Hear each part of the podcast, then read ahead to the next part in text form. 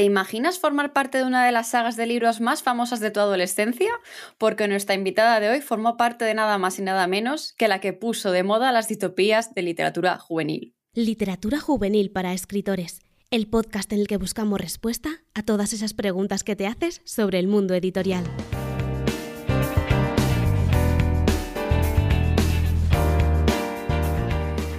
Pilar Martínez Tello es la traductora de obras como ni más ni menos que la trilogía de Los Juegos del Hambre, pero además tiene mucha más trayectoria, porque entre los más recientes encontramos Embrujo de Espinas, publicado con Nocturna Ediciones, y Ciega de Neil Schasterman y además de pues eso, un largo etcétera inmenso que podríamos encontrar si buscáramos un poco la trayectoria de Pilar. Y bueno, hoy se pasa por aquí por el podcast porque me apetecía hablar un poco de cómo se traducen los libros de literatura juvenil. Así que, ¿quién mejor que ella con esta trayectoria para poder hablarnos de toda esta eh, parte de la literatura que a veces no, conocemos tanto como la escritura en sí, a lo mejor en, en tu idioma nativo? ¿Qué tal estás, Pilar? Hola, muy bien. Solo una cosita, no quería interrumpirte, pero has dicho mal mi nombre. Ay, perdona. ¿No es Pilar Martínez Tello? No, es Ramírez. Ah, Ramírez. Ya decía yo que no. Te estaba buscando por Google antes y no me No salía, no salía. Literal, lo siento. No pasa nada. Bueno, pues ya está, Ramírez, lo siento. Esto lo tengo que arreglar para que cuando te ponga el título no te ponga mal el título, así que voy a cambiarlo ya. Ramírez. Y ahí te va a poner eh, Rodríguez ahora, madre mía, Laura. Es que con una apellido así común a veces me lo ponen mal. Sí, sí, me quedo con el Tello, ¿sabes? Porque además yo tenía un profesor que se apellidaba como tú, entonces como que lo tenía ahí metido en la ah. cabeza que eso no se me va a olvidar. Pero el otro lo he dejado un poco pasar. Bueno, pues eh, mis disculpas. Eh, después de este lapsus, eh, cuéntame, ¿qué tal estás? Eh, muy bien. para mí es muy fuerte tenerte aquí, ¿sabes? Sobre todo porque eso, trabajar con, con, sagas tan importantes, ¿no? Porque achacamos mucho que se los, los, editores trabajan con estos libros tan famosos, ¿no? Y se nos olvida una parte esencial que es la que al final hace que nosotros podamos leerlo en, en nuestro idioma natal, ¿no? Que es la traductora en tu caso. Y la verdad es que me hace mucha ilusión porque tú también te conviertes un poco en la autora de, estos libros, ¿no? Esto eh, tiene su movida, ¿no? Pero eh, es verdad que cada traductor es autor de sus propias eh, traducciones, ¿no? O sea, quiero decir, tú, por cada una de ellas, sí, supongo que si lo pactas te llevas royalties, ¿no? Imagino. Claro, sí, somos autores de la, de la traducción, lo mismo que él que el autor es del original, pues el autor de su original. y por contrato, porque con cada libro se hace un contrato, como pasa con los autores, pues sí que se pactan unos derechos de autor que solamente, igual que pasa con la autora, imagino, ya no sé muy bien seguro, solamente se empiezan a cobrar cuando se amortiza el anticipo que te hayan dado por, por el trabajo. Así que sí, son nuestros bebés también. son nuestros bebés, les mucho cariño, claro. Y pone mucha parte de ti, porque aunque estés trabajando con un material que ya está hecho, digamos, pero siempre las palabras que utilizas son las que decides tú, ¿no? Y según cada traducción es diferente, ¿no? Pues tú coges un texto original y coges a dos traductores y te van a dar dos traducciones distintas que no tienen por qué ser una mejor que otra o una mala, ¿no? Simplemente son visiones diferentes del mismo texto. Así que sí, otra vez. Fuerte.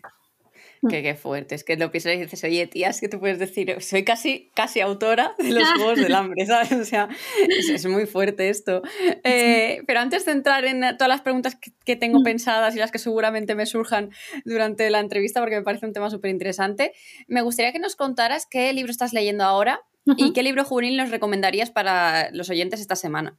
Vale, pues de leer, acabo de terminar La Pequeña If de Catriona Ward, de Alianza, traducido por Cristina Macía, muy bien traducido por Cristina Macía. Y como me ha gustado tanto, me he pues, cogido el siguiente, que en realidad es el anterior, que es la casa, ¿cómo era? La casa al final de Needless Street, que también es de Catriona Ward, también traducido por Cristina. Así que estoy empezando justo ayer, empecé a leer ese. Y en cuanto a recomendación, pues hace poco he terminado también la trilogía de El oso y el ruiseñor, de Catherine Arden, de, traducción de Maya Figueroa y editado por Nocturna.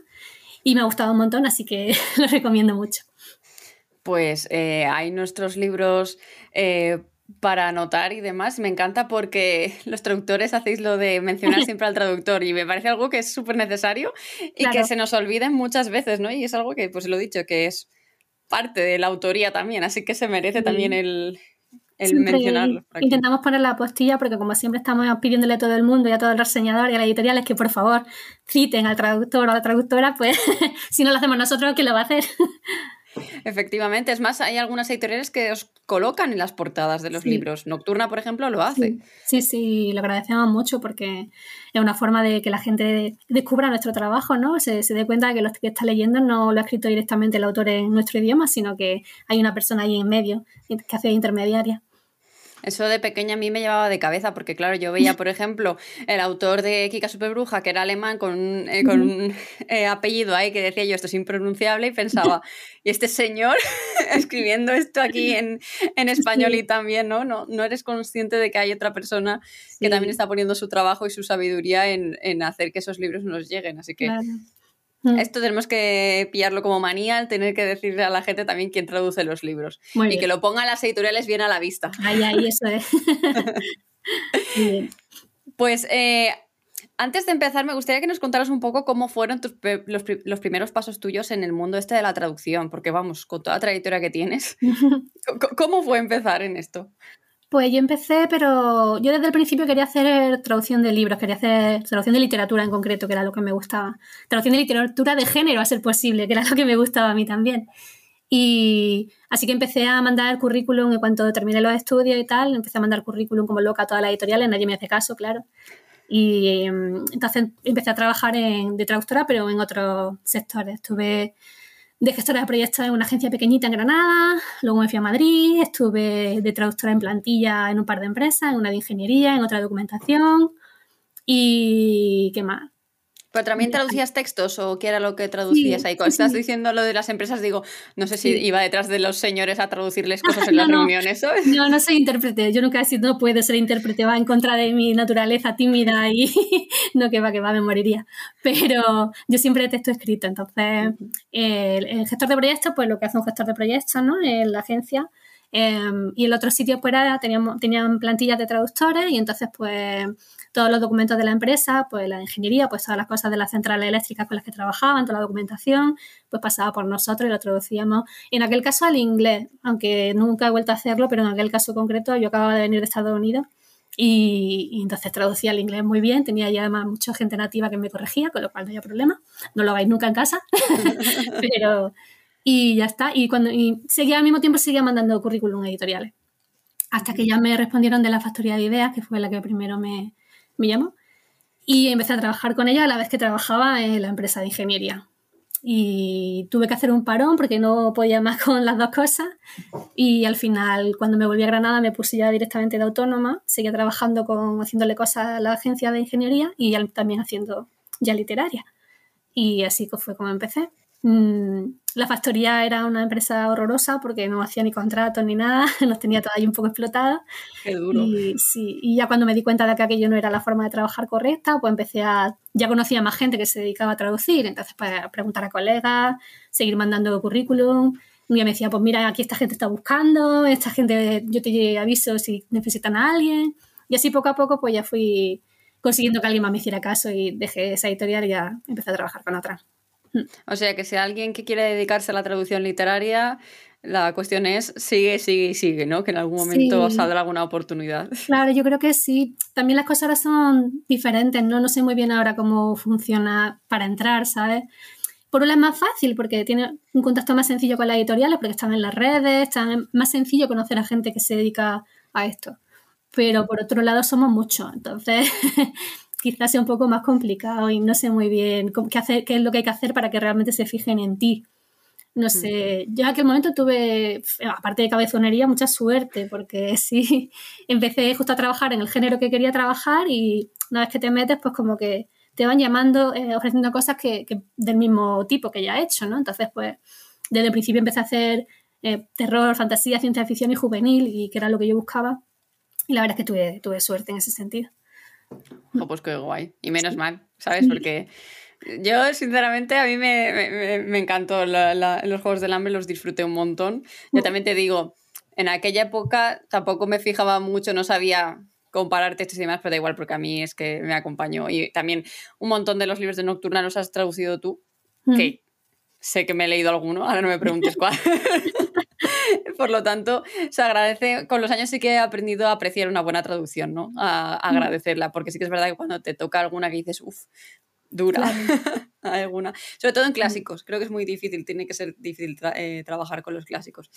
También es que, que las traducciones de los clásicos muchas veces son heredadas, o sea, son traducciones que se hicieron hace muchos años y las editoriales no las han actualizado. Entonces, no quiere decir que todas sean malas ni mucho menos, pero también hay que tener en cuenta que los medios con los que contaban los traductores en aquel momento no son los medios con los que contamos ahora, ¿no? Nosotros ahora no entendemos una palabra, nos metemos en internet, hacemos cuatro búsquedas, buscamos a un experto en lo que sea, le mandamos un mensaje y claro, eso era una, algo que no tenían ellos a su disposición, con lo cual también tiene mucho mérito. Pero sí, claro. Son, muchas son traducciones que habría que empezar a actualizar. Actualizar, a retraducir para con los medios que contamos ahora y tal, pues se podría dejar bastante mejor, creo yo. Totalmente. Sí. Eh, acabas de mencionar que hiciste algunas traducciones al inglés, ¿no? Y esto me lleva a una pregunta que yo tenía en mente, algo que me suena haber escuchado en el máster de edición que hice, ¿no? Que es que hay personas que piensan que, puedes que cualquiera puede traducir a cualquier idioma, ¿no? Pero se recomienda que una persona que traduce de inglés a español traduzca también de español a inglés. O sea, quiero decir, ¿es mejor que seas nativo o que no lo seas? Que seas nativo, claro, sí. En la yo hice traducción en la carrera y en la universidad sí teníamos las dos asignaturas, hacíamos también inversa, que se llama, ¿no? O sea, al otro idioma que no es el tuyo materno. Pero a la hora de trabajar, sobre todo si se trata de literaria, de editorial, mm, se recomienda que sea nativo, claro, porque el dominio que tienes de tu idioma no es el mismo de tu otra lengua, ¿no? Aunque la domines muy bien también. Nunca va a ser igual. Hay gente que es nativa en varios idiomas, eso ya es otro tema, ¿no?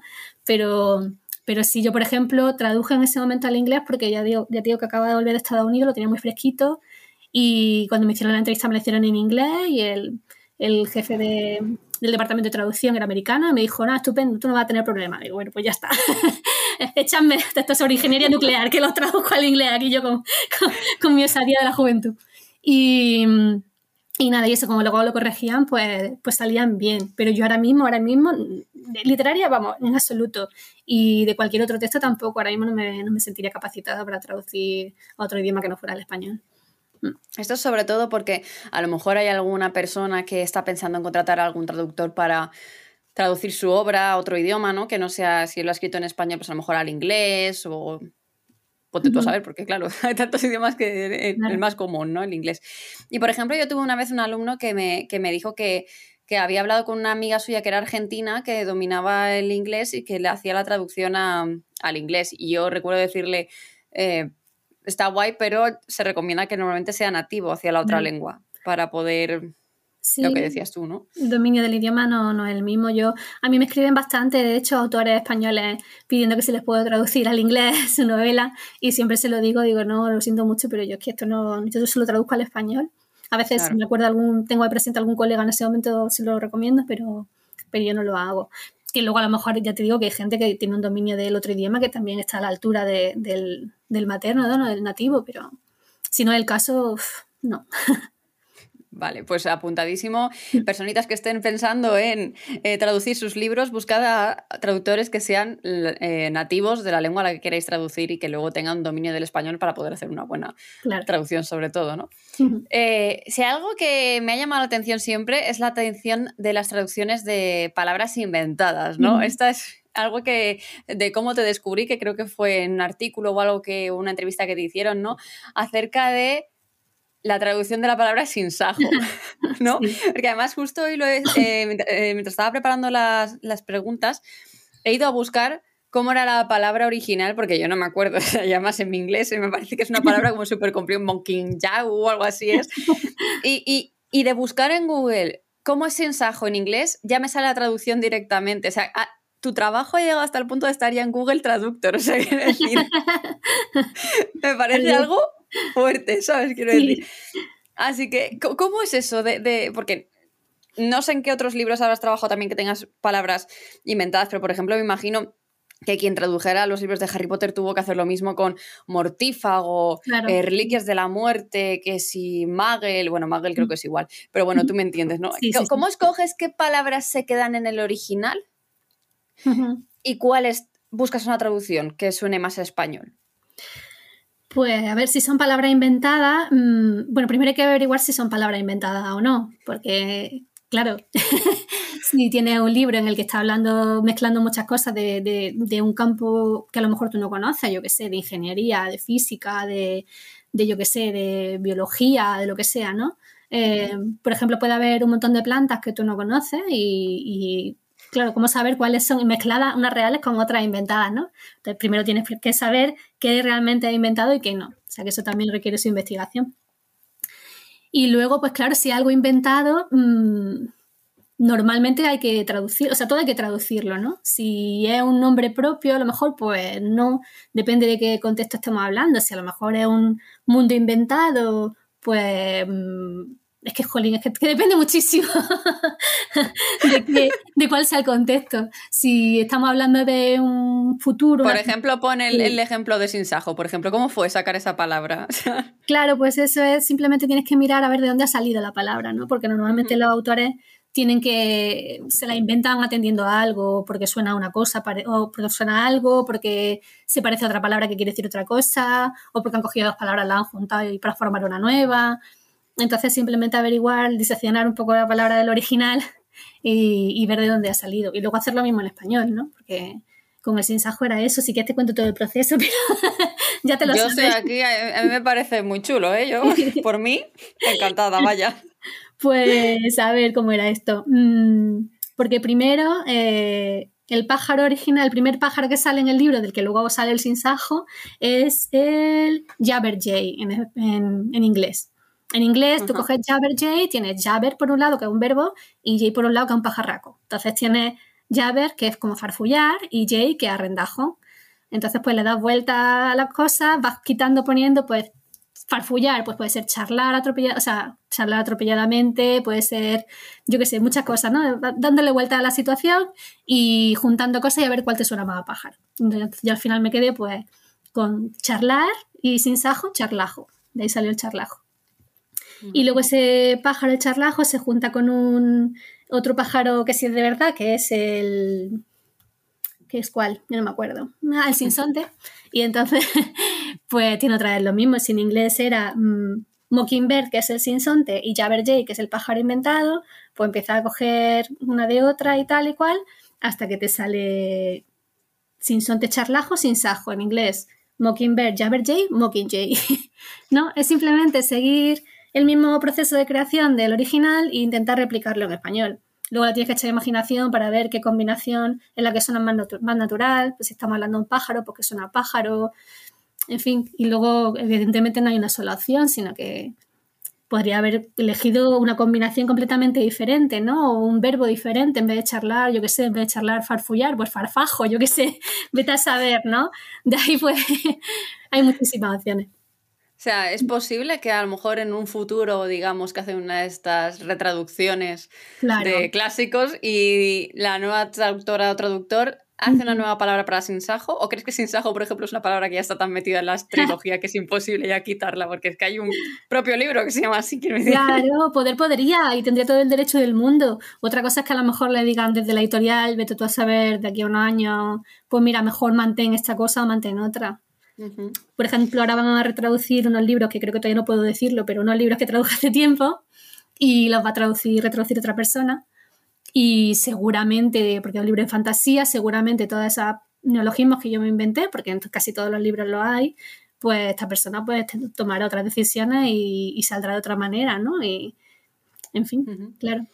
Si tienen que, si, si escogen una palabra que te has inventado tú es que no sé si diría que lo has inventado tú o, lo has... traducido, sí. Sí. Eh, te tiene, eh, ¿Esa palabra te, pertenece como derechos de autor? ¿Te tiene que pedir permiso para utilizarla? No estoy segura, creo que no. Cuando se hicieron las pelis, creo recordar que la editorial me llegó a mandar un mensaje, pero no, no en realmente. Ey, mira, que lo vamos a usar, adiós. Sí, algo así, ¿no? Como que le habían escrito de la. Le habían puesto en contacto con ellos de la distribuidora y le habían pedido permiso para utilizar una serie de palabras y ellos se lo habían dado. Porque como yo imagino que son los que tienen los derechos de mi traducción ahora de explotación, los derechos de explotación, pues ellos son los que tienen que dar permiso, digo yo. Y porque en aquel momento lo miré, pero ya no me acuerdo. Y, ya le dije que bueno, que estupendo, que adelante, que no, que sí, que claro que tenían el permiso, pero yo creo que no necesitaban preguntármelo a mí, sino que simplemente con el permiso de la editorial ya, ya podían hacerlo.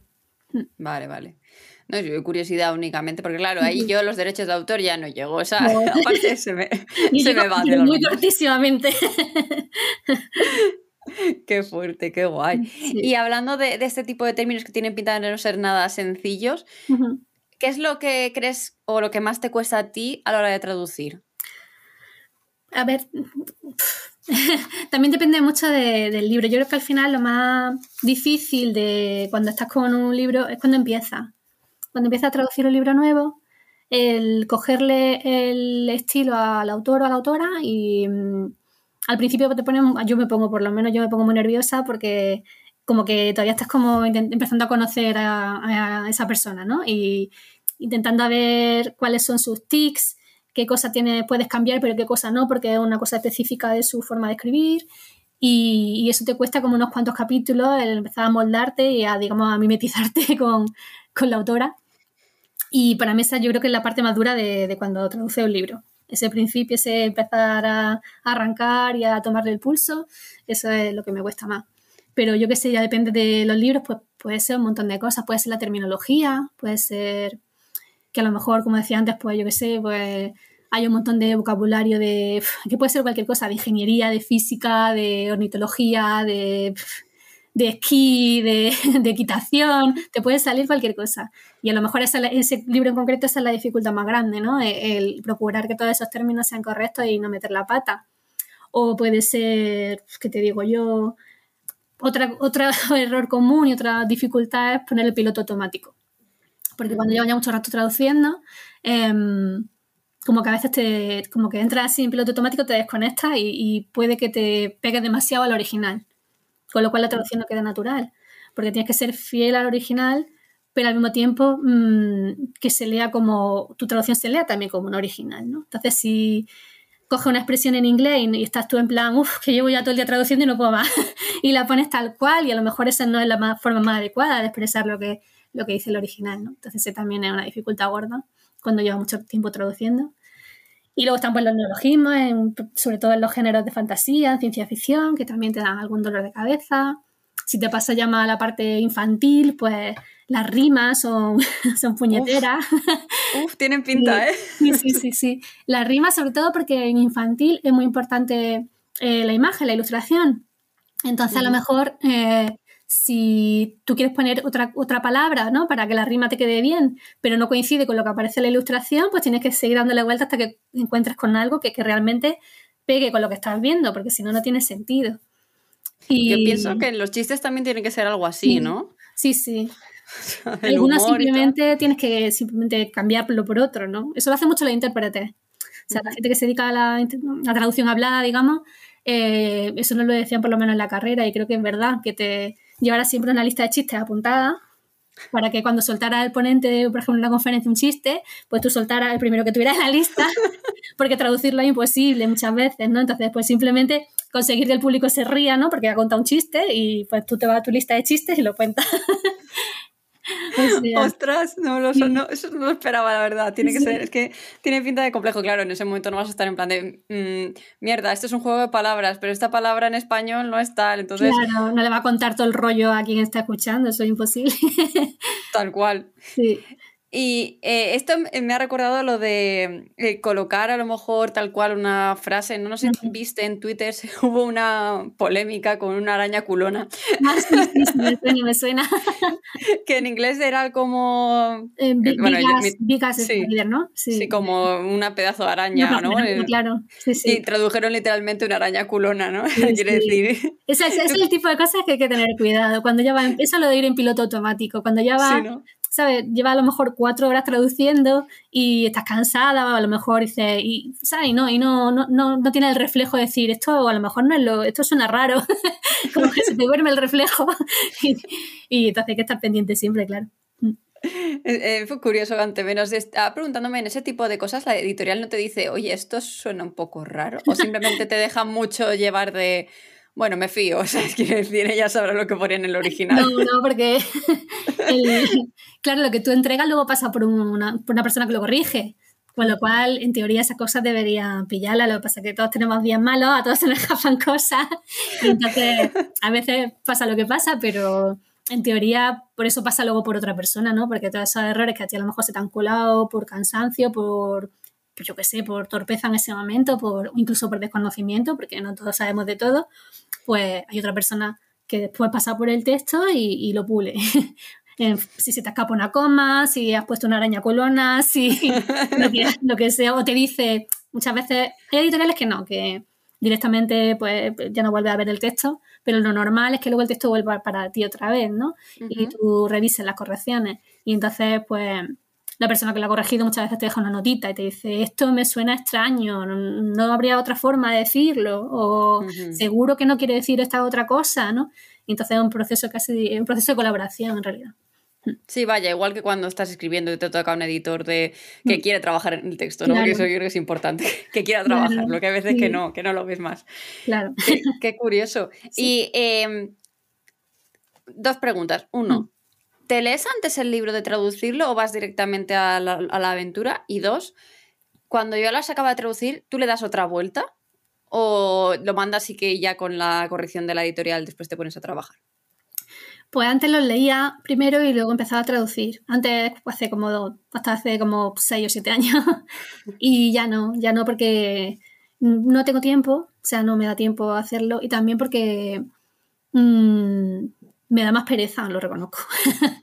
Es que es trabajo. Y antes lo recibía con mucha ilusión los libros y lo que quería era recibirlo y ponerme a leerlo. Era, era mi parte favorita, era recibir el libro nuevo y ponerme a leerlo. Y ya llega un momento que has leído tanto y te tiene el día leyendo tanto que dices, mira, no, ya lo, lo siento, pero ya no doy más. Así que ahora sí que me pongo directamente. Tiene sus cosas buenas y sus cosas malas. Cosas buenas que eso, que no te aburres porque tienes como ver lo que pasa, ¿no? O sea, estás metida en el libro. Parte mala porque a veces hay pues juegos de palabras o neologismos o cosas que a lo mejor no te explican hasta que pasan, yo qué sé, 30 páginas. Entonces tiene a veces que más bien dices esto, esto seguro que sale después, te lo, lo marcas, o bien haces trampa y miras más, sigues leyendo, te adelantas, o bien lo marcas y ya cuando llegues pues ya lo, lo corriges, pero, pero sí, eso. Antes sí que lo leía primero y ya no. Y en cuanto al otro, mmm, ¿qué es lo que me has preguntado? Ya se me ha ido. Eh, es que, por ejemplo, en el caso de los escritores, eh, muchas veces hacemos el primer borrador ah, y luego corregimos, o sea, lo revisamos para ver si está todo decente o. Sí, sí, nosotros también. Sí, yo también lo hago así. Mm, termino y siempre me dejo como una semana o así para volver a releerlo todo tranquilamente y, y a lo mejor si algo me deja alguna duda, pues solucionarla.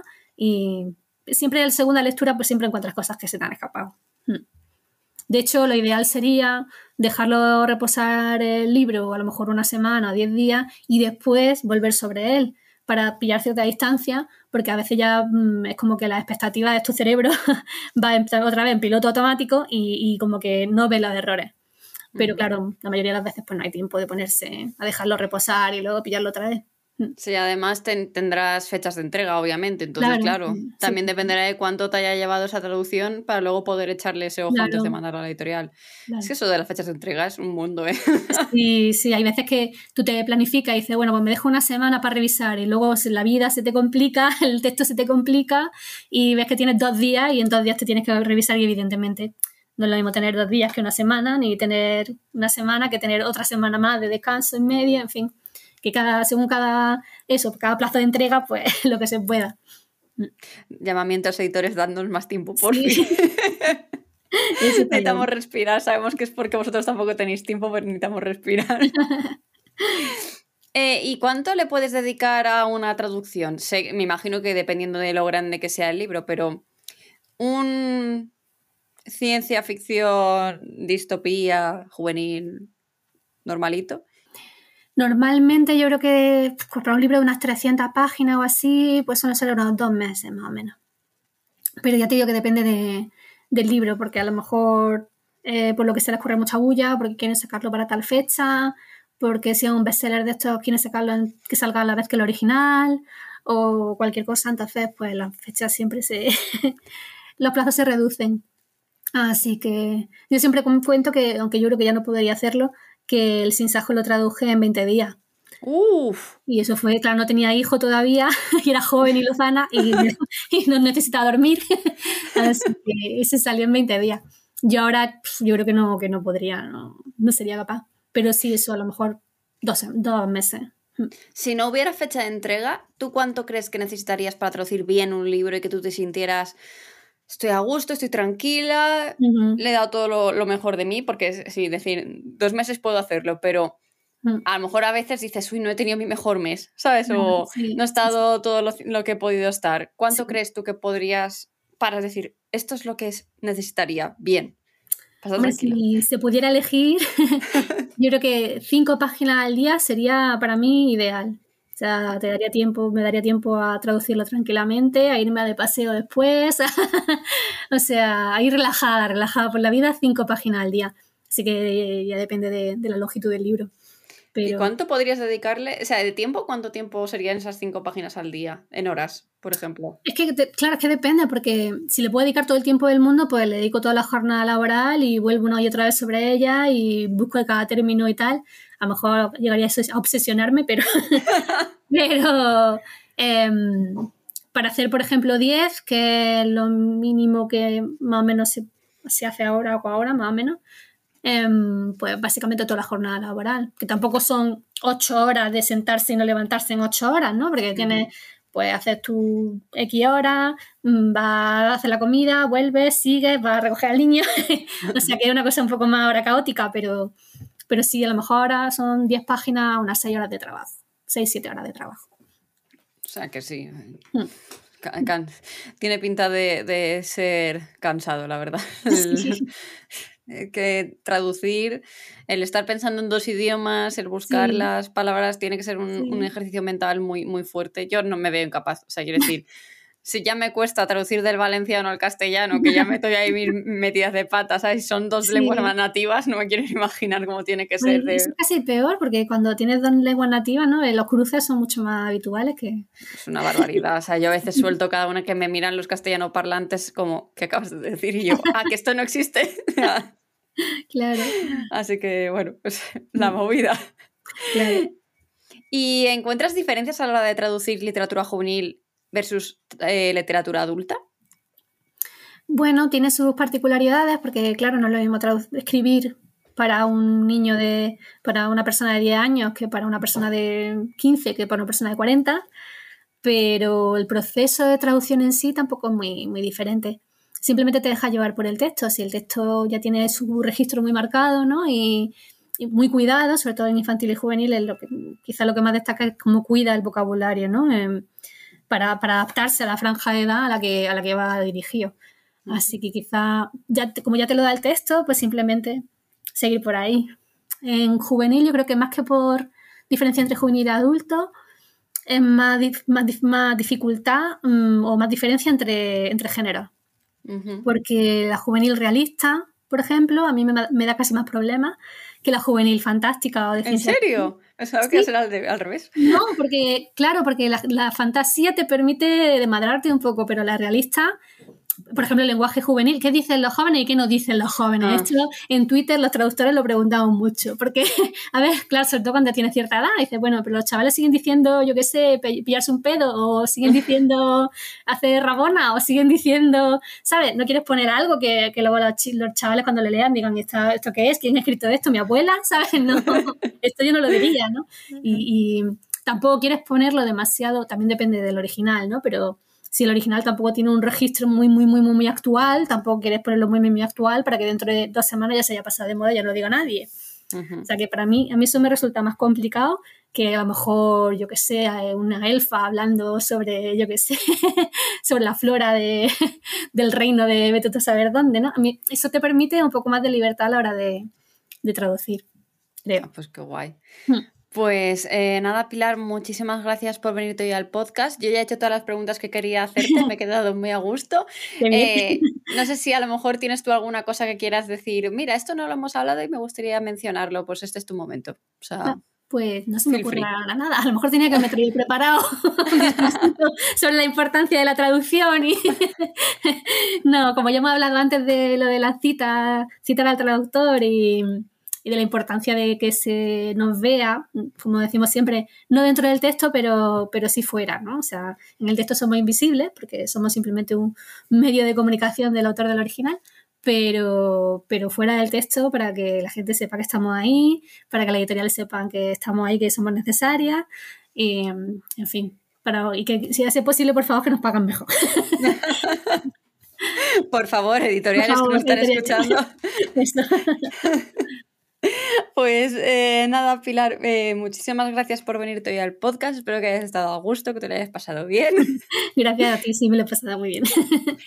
Eh, seguro que la gente que nos ha escuchado se lo ha pasado fenomenal porque yo he estado aquí como una niña escuchando. me encanta aprender sobre nuevas profesiones, bueno, nuevas, tú me entiendes, pero cosas que yo nunca, nunca he tocado yo. Tú que estás escuchando esto desde tu dispositivo electrónico favorito, te recuerdo que puedes compartir, darle like, seguir a Pilar en redes sociales, seguirme a mí, seguir al podcast, comprar libros traducidos y mencionar a la traductora cuando vayáis a hacer sus reseñitas o fotos en Instagram o lo que sea. Eh, y que tienes contenido de pago gratuito en escritores.com y nos escuchamos una vez más la semana que viene. Adiós.